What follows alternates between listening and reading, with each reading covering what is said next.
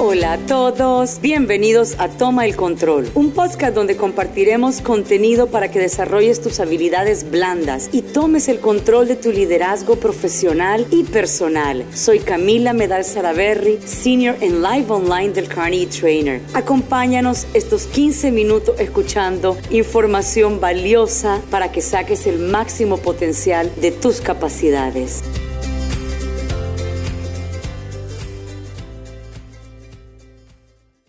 La creatividad requiere tener el valor de desprenderse de las certezas. Erich Fromm. Vamos a platicar el día de hoy de delegar o distribuir. ¿Qué estamos haciendo como líderes? ¿Estamos realmente delegándole a las personas las responsabilidades o estamos siendo como un carpintero que distribuimos las tareas? Y peor aún, que microadministramos a las personas. ¿Qué es esto de microadministrar? Pregúntense cuántas veces se ponen a controlar la cantidad de correos que las personas que tienen a cargo envían.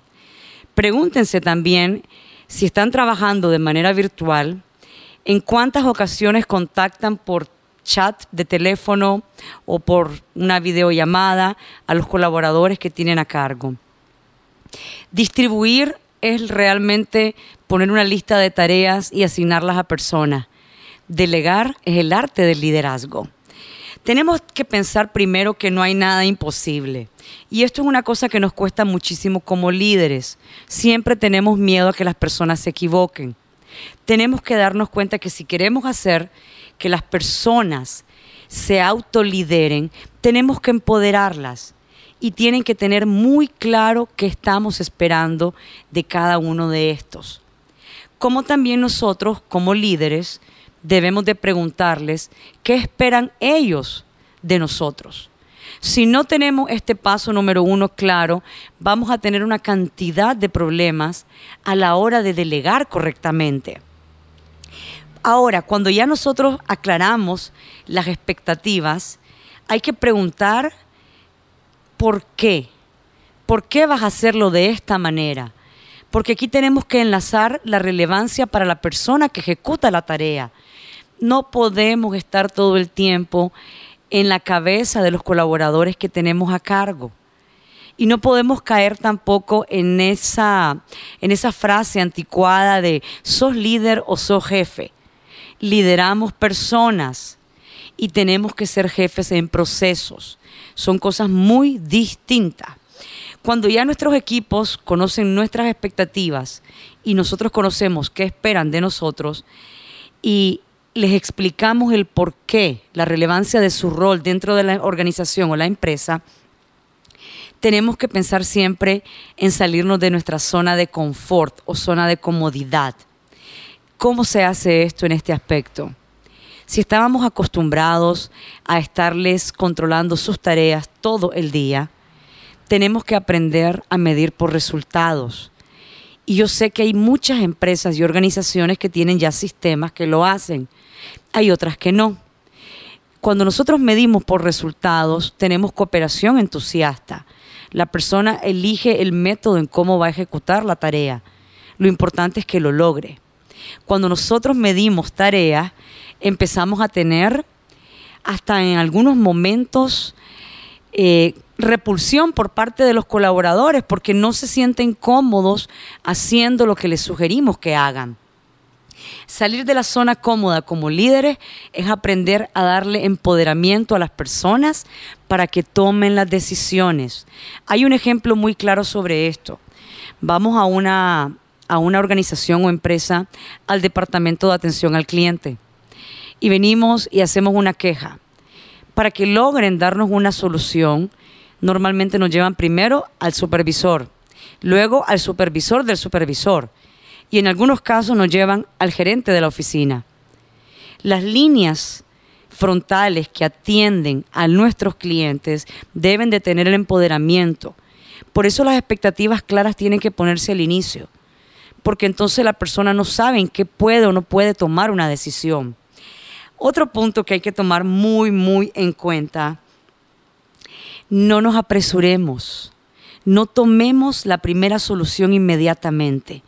Cuando estemos liderando equipos, Pidamos que las personas lleven sus ideas y estas que tengan ese aporte de la solución o la forma en la que vamos a lograr la meta. Pero hagamos un pensamiento luz verde, hagamos un pensamiento cuál sería la mejor, pero no, no empecemos a cohibir la creatividad de las personas. Por eso es muy diferente distribuir tareas que delegar. Ahora, tenemos que estarnos divirtiendo. ¿Qué quiero decir con divertirnos? Tenemos que aprender a, comprender que somos diferentes y tenemos que disfrutar los procesos de liderazgo, porque el arte de liderar personas no es una ciencia cerrada o exacta, es realmente un proceso constante. Esto me recuerda el tema del liderazgo situacional. Nosotros no podemos tratar a todos los colaboradores de la misma manera. Cada uno tiene una personalidad distinta. Como líderes debemos de aprender a conocerlos. Por eso en, en, otros episodios hemos hablado tanto de las relaciones interpersonales, la comunicación efectiva, el control de estrés. Cuando uno está delegando, tiene que tener estas habilidades esenciales muy practicadas, muy trabajadas y sobre todo tiene que disfrutar. Yo sé que hay personas que deben de estar pensando, ¿cómo voy a disfrutar con la posibilidad de que un colaborador cometa un gran error? No es eso lo que estamos diciendo. Es realmente disfrutar el proceso de enseñarle a otras personas a dar su máximo potencial. Nuestro trabajo no es revisar su tarea, nuestro trabajo es fomentar y hacer crecer las capacidades. Que aquí quiero hacer un pequeño paréntesis para recomendar la aplicación de lo que denominamos retroalimentación con contenido o feedback with insight en inglés. Debemos de borrar de nuestro pensamiento como líderes que una sesión de retroalimentación es para hacer ver los errores. Tenemos que cambiar totalmente la mentalidad. La retroalimentación tiene que ser para fortalecer las capacidades y lo debemos de hacer constantemente, siempre. Ahora, hay que aprender también a lanzar retos amables. ¿Por qué retos amables? Nosotros somos seres pensantes y hay una cosa que comparten muchísimo los colaboradores y a mí me lo han comentado en muchos programas. Mi jefe no confía en mí. Mi jefe no me da asignaciones que yo podría ejecutar muy bien. Tenemos que aprender a, retar a las personas, no a retar en el sentido negativo, sino a ponerles retos en donde pongan a puesta toda su creatividad, toda su capacidad de resolución de conflicto, toda esa manera maravillosa que tenemos para poder trabajar. Al final de cuentas, los colaboradores son los que conocen mejor su proceso nosotros no estamos en el día a día con ellos. Si nosotros les ayudamos a que reciban estos retos, el ingenio y la creatividad grupal es la que te va creando los resultados. Hay una parte en la que, que todos tenemos que tomar mucha atención y es relajarnos. Y la parte de relajarnos está relacionada con el manejo efectivo del tiempo, que eso es otro punto aparte que lo conversaremos en otro episodio. Pero tenemos que aprender así tener sentido de urgencia, pero comprender que todas las tareas y los procesos tienen sus tiempos y no podemos andar estresados. Eso no nos ayuda y nos quita mucha energía. Un consejo que es fundamental que nace después de que uno le dejó claro al equipo de trabajo las expectativas, a dónde quieres que las cosas vayan y que le empezás a delegar procesos, es tomar en cuenta cómo vas a medirlos. Y en la parte de medición, como dije al inicio, hay muchos sistemas que lo hacen. Para las áreas comerciales eso está muy, muy sencillo. Si no tenemos la oportunidad de tener sistemas, podemos utilizar métodos. En agilidad organizacional hay un método que a mí me parece muy interesante, que es el método Scrum, por sus siglas en inglés. Eh, no vamos a hablar de la historia del Scrum porque nos llevaríamos todo el episodio, ¿verdad? Pero sí nace de comportamientos de grupos de IT o inteligencia tecnológica. En Scrum tenés una cosa que se llaman rituales. Los rituales tienen varios ejercicios. El Scrum tiene algo también que se llama sprint. Esos son bloques de tiempo. Entonces vos decís, bueno, vamos a planificar el sprint. Van a ser de dos a cuatro semanas. Y las metas de la organización son tales. ¿Cómo nos vamos a medir? Que es donde viene lo que les quiero compartir. Lo que llamamos el ritual diario Scrum o Daily Scrum. ¿Qué es esto? Es una reunión de 15 minutos donde todos los asistentes tienen algo de responsabilidad en la ejecución de lo que están haciendo como equipo. Tienen que asistir a esta reunión con tres preguntas con sus respuestas previamente.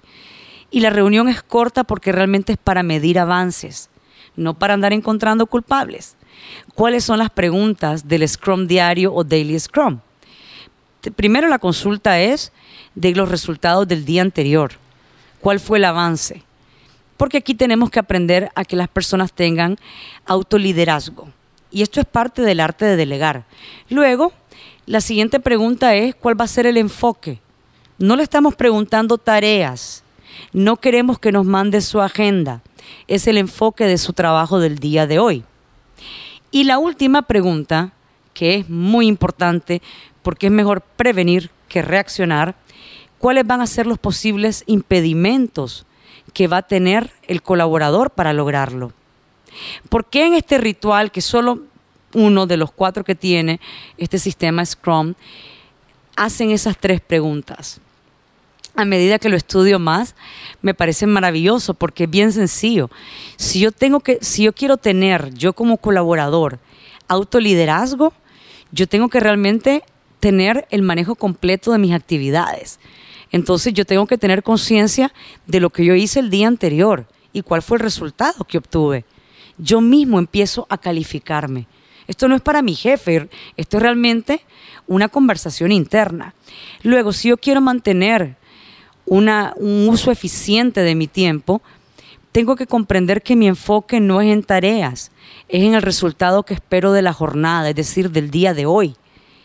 Y al final, para ser una persona con autoliderazgo, tengo que tomar en cuenta que van a haber situaciones en las que voy a tener problemas y tengo que tener las posibles soluciones. Cuando nosotros logramos dominar todo esto, es cuando empezamos a dejar de distribuir tareas y empezamos a delegar.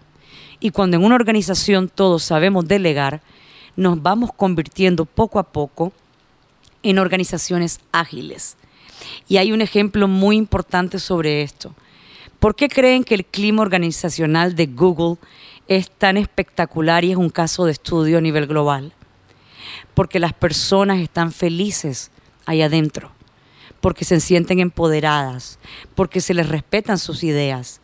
El arte de delegar es un arte de ser líder y esto tiene que ser un elemento fundamental en todas las organizaciones. Recordemos, si queremos miel, no le demos puntapié a la colmena de Del Carnegie.